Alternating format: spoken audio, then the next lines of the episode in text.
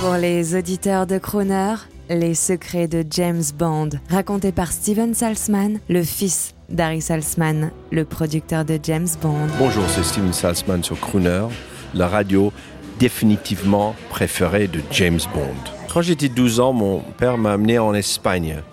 Et on était là et j'ai pas connu où on va aller. Et on arrive à la maison de Salvador Dali. On est reçu par lui.